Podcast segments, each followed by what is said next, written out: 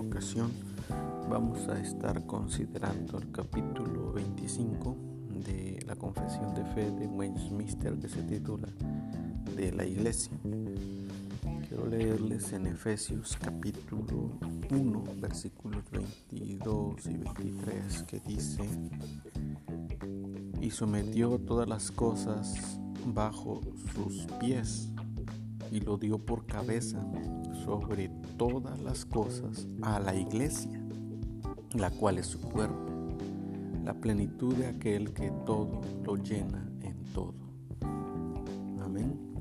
Efesios capítulo 1 versículos 22 y 23.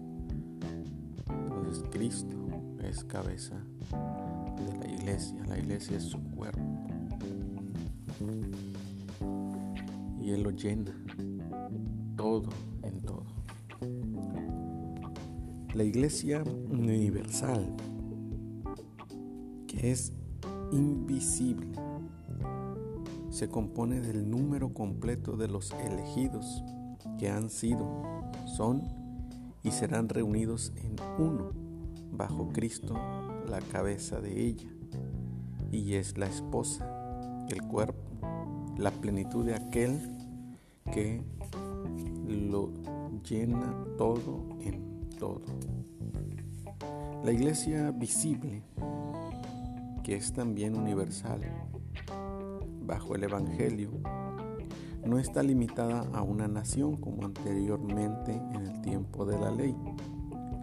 Se compone de todos aquellos que en todo el mundo profesan la religión verdadera juntamente con sus hijos. Y es el reino del Señor Jesucristo, la casa y familia de Dios, fuera de la cual no hay posibilidad ordinaria de salvación. Sí,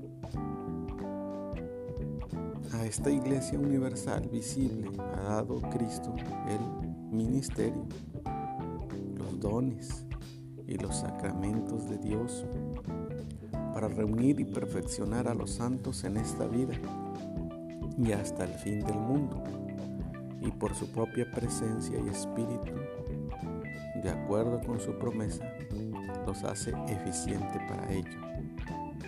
Esta iglesia universal ha sido más visible en unos tiempos que en otros, y las iglesias específicas que son parte de ella son más puras, o menos puras, de acuerdo como se enseñe y se abrace la doctrina del Evangelio, se administren los sacramentos y se celebre con mayor o menor pureza el culto público.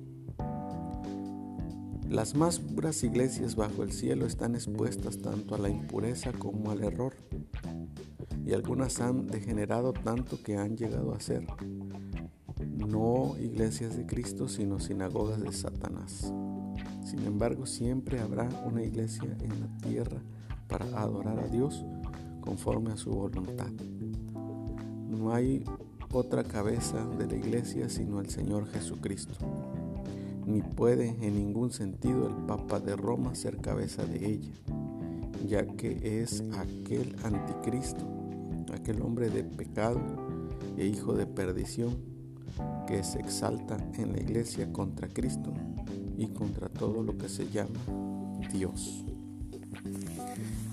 Ese es el capítulo 25 de la iglesia. La iglesia universal, entonces, eh, se compone de la iglesia invisible y de la iglesia visible.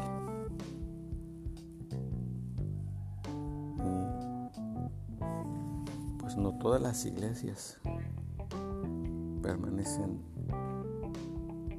igual en la misma pureza, sino que depende también cómo abracen las doctrinas puras del Evangelio y las enseñen y administren los sacramentos y celebren con mayor o menor pureza el culto público. Algunas más, algunas menos.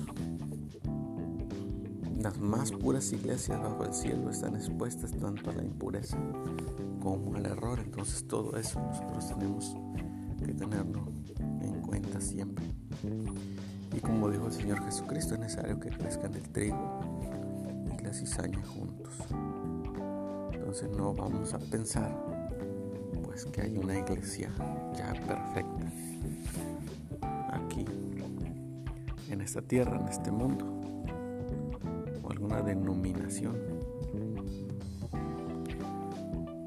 Aunque la iglesia verdadera, la iglesia de Cristo, la iglesia invisible, pues los que sí es, Dios sabe que son suyos, porque los conoce no se deja llevar por el número Dios de un, de un número nada más porque de ese número pues él sabe verdaderamente quiénes son los elegidos quiénes son los salvos. Entonces de ese número de esa iglesia invisible de esa iglesia verdadera es como dice aquí que no hay posibilidad de salvación ordinaria de la iglesia de Cristo verdadera, la iglesia invisible, no la iglesia visible. Que visible podemos ver muchos, pero la iglesia invisible son los verdaderamente salvos. Y fuera de esa iglesia invisible no hay salvación ordinaria y esa salvación es por Cristo Jesús solamente. Y no hay cabeza, de la iglesia más que Cristo. Cristo solamente. No hay ningún otro líder religioso, profeta, pastor, anciano, nadie que quiera tomar ese lugar, que se quiera hacer pasar por el Salvador, por el líder, por la cabeza. Eso solamente es Cristo. Ningún papa romano va a ser cabeza de la iglesia, no es ni será. Sino que Él es, como dice aquí, en la confesión de fe de Westminster, es aquel anticristo, aquel hombre de pecado e hijo de perdición que se exalta en la iglesia contra Cristo y contra todo lo que se llama Dios. y eso lo está reconociendo desde la confesión de fe, hermanos, Porque a la vez así lo consideran los reformadores.